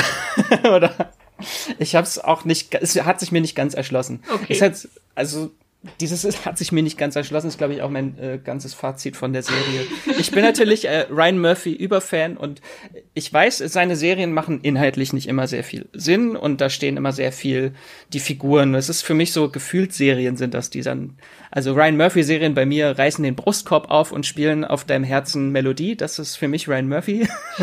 Äh, und in dem Punkt hat mich die Serie leider erschrocken, weil sie mich nicht berührt hat. Ja. Also in fast jeder Serie muss ich mindestens einmal weinen und äh, die hier hat mich dann doch recht kalt gelassen, obwohl sehr viel geweint wird in der Serie. Es fließen, glaube ich, mehr Tränen als Blut. Also. Okay, ich fasse nochmal zusammen. Fazit am Ende unseres Ratchet Podcasts. Die Serie hat sich uns nicht ganz erschlossen. Aber wenn ihr alle American Horror Story Staffeln mochtet und die Serie liebt, dann könnt ihr das ohne Bedenken gucken, weil es dann euch wahrscheinlich, höchstwahrscheinlich auch gefallen wird und sich wie eine weitere AHS-Staffel anfühlen wird. Dann sind wir, wenn ihr nicht noch weitere Fragen habt, am Ende, am Ende angekommen. Genau. Und wenn äh, ihr da draußen, liebe Zuhörerinnen und Zuhörer, eine Interpretation zu den Farben habt, von wo ich keine Ahnung habe, um was es geht, die Esther gerade angesprochen hat, dann schickt uns äh, vielleicht eure Interpretation. Esther wird sich bestimmt drüber freuen. Bitte, bitte. Ähm, wenn ihr da eine sinnige oder auch unsinnige Erklärung dafür habt, das fände ich ganz toll. Und da äh, komme ich auch schon zu unserer Verabschiedung, beziehungsweise erstmal den großen, großen, großen Riesendank, der an euch da draußen geht, liebe Hörerinnen und Hörer. Ohne euch gäbe es Streambestimmer nicht und es macht uns auch einfach wahnsinnig viel Spaß, diese Podcasts für euch aufzunehmen. Wir machen das ein bisschen auch für uns, aber vor allem machen wir das für euch. Und wir freuen uns immer megamäßig über, megamäßig, das für ein Wort, äh, über euer Feedback und ich habe jetzt hier ein ganz tolles Feedback von dem Matthias noch äh, hier, das ich euch gern mitteilen möchte, weil ich es schön fand. Ähm, er hat uns eine E-Mail geschrieben und schreibt, ich bin großer Fan eures Podcasts. Ich habe euch vor drei Monaten entdeckt und höre seitdem jede Folge. Also auch diese, also hallo und liebe Grüße an dich, Matthias. Äh, selbst die Folgen zu Serien, die mich weniger interessieren, höre ich mir gerne an. Das freut uns natürlich enorm und das ist auch ein richtig, richtig wichtiges Feedback für uns, weil wir uns natürlich äh, vor jeder Folge die Frage stellen, für wen nehmen wir das auf? Nehmen wir das jetzt für Leute auf, die die Serie schon gesehen haben? Oder nehmen wir es für Leute auf, die sie noch nicht gesehen haben? Und wir versuchen dann, ähm, es quasi beiden äh, recht zu machen, was natürlich auch nach hinten losgehen könnte. Aber wenn ihr uns so Feedback schickt, das hilft uns wirklich enorm da, äh, ja, das Beste einfach draus zu machen. Und was jetzt bei dieser Folge zu Ratchet sicher kein Problem war, was Matthias uns äh, ein bisschen angekreidet hat, ist, dass wir gern mehr Kritik üben können. also Esther, alles richtig gemacht heute. Sogar ich. Aber ich habe nicht die blinde Brian Murphy Brille aufgehabt. Das stimmt, das stimmt. Aber äh, ist ein guter Punkt, weil man kann ja auch Serien, die man wirklich mag, in Frage stellen in manchen Punkten. ja, auf jeden Fall. Das ist wirklich ein sehr, sehr wertvolles Feedback, das Matthias uns hier gibt. Was ich sehr lustig finde, ist, dass er auch geschrieben hat, da musste ich unglaublich laut lachen, als ich das morgens im Bett auf dem Handy gelesen habe. Jenny nehme ich hiervon mal aus und sie ist immer mit brutaler Ehrlichkeit zur Stelle, wenn ihr etwas nicht gefallen hat. Das schätze ich sehr und das schätzen wir nämlich auch alle an Jenny. Und Matthias gibt uns auch noch einen kleinen Serientipp, den ich euch nicht vorenthalten möchte. Und zwar empfiehlt er die Thriller-Serie aus äh, Dänemark Darkness Schatten der Vergangenheit. Und zwar gibt's die derzeit in der Arte-Mediathek, schreibt er. Es sind acht Folgen mit je 40 bis 45 Minuten. Und er meint, es ist absolut bingeable, obwohl es einem teilweise die Kehle zuschnürt. Also wenn euch Ratchet ein bisschen zu mild ist, dann äh, geht doch einfach in die Arte-Mediathek. Was übrigens ganz interessant ist, was der deutsche Titel gar nicht so vermuten lässt, ist, dass es nämlich eigentlich ein äh, Spin-off die Serie von äh, von der dänischen äh, Thriller-Serie Nordlicht Mörder ohne Reue. Ähm, die ist mhm. aus dem Jahr 2010. Ich habe sie nur noch ganz schemenhaft in Erinnerung, aber scheint jetzt anscheinend eine Fortsetzung zu geben. Aber sehr interessant. Vielleicht kann man ja die, das Spin-off dann auch äh, gucken, ohne dass man das Original kennt, wenn schon allein im Titel auch. überhaupt kein Verweis drin ist, ja.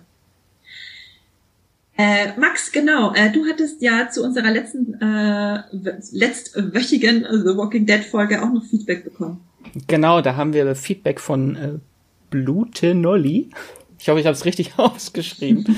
äh, er hat nämlich noch eine kleine Anmerkung zu unserer Folge. Da haben wir nämlich über das äh, Walking Dead Ende gesprochen, äh, Andrea, Matthias und ich. Und seine Frage war, warum kann Rick nicht zurückkommen? Er ist ja im Hubschrauber in Staffel 9 ausgeflogen. Ergo kann doch das Comic-Ende mit einer Wiederkehr auch eins zu eins nur mit seiner Tochter und seinem Enkelkind erschaffen werden. Andrea, hast du äh, Theorien, warum er nicht zurückkommen kann? Ich glaube, das haben wir nämlich im Podcast so ein bisschen ausgeschlossen, weil ich, für mich ist es einfach zu sehr äh, Deus Ex Machina, wenn Rick am Ende mhm. wiederkommt.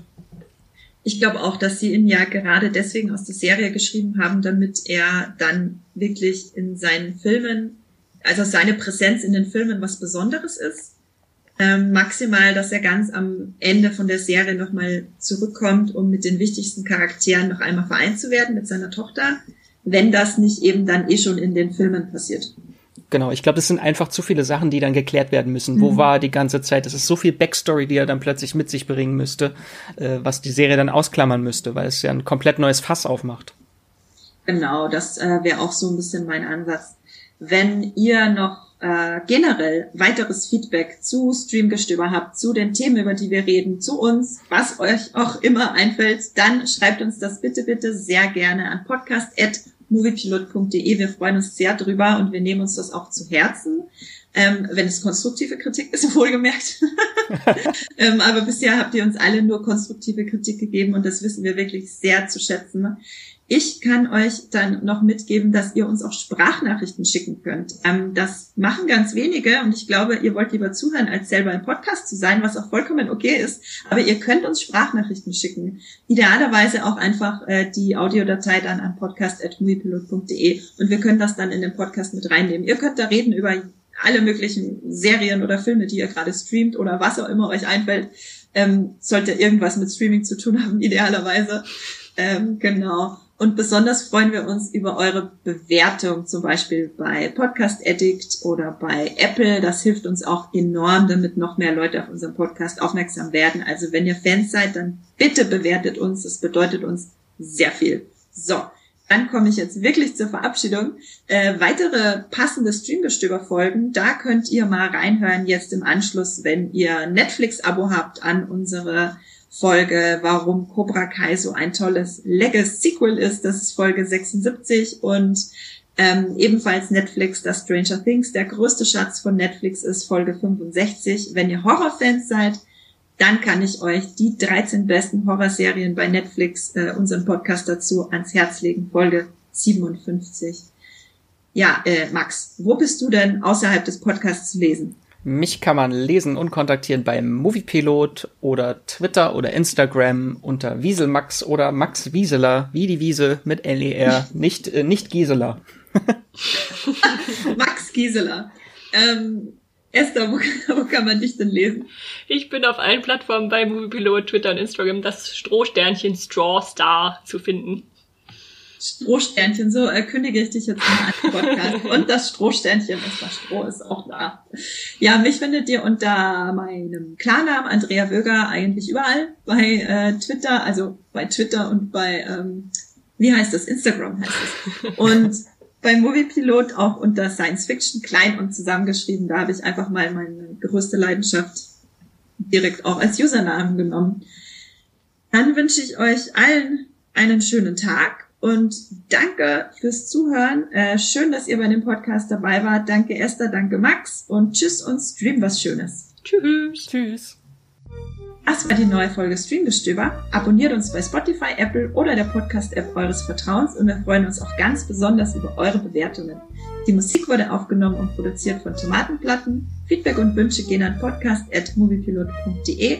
Wie ihr mit eurer Sprachnachricht im Podcast landet, erfahrt ihr in den Shownotes und unter www.moviepilot.de slash podcast.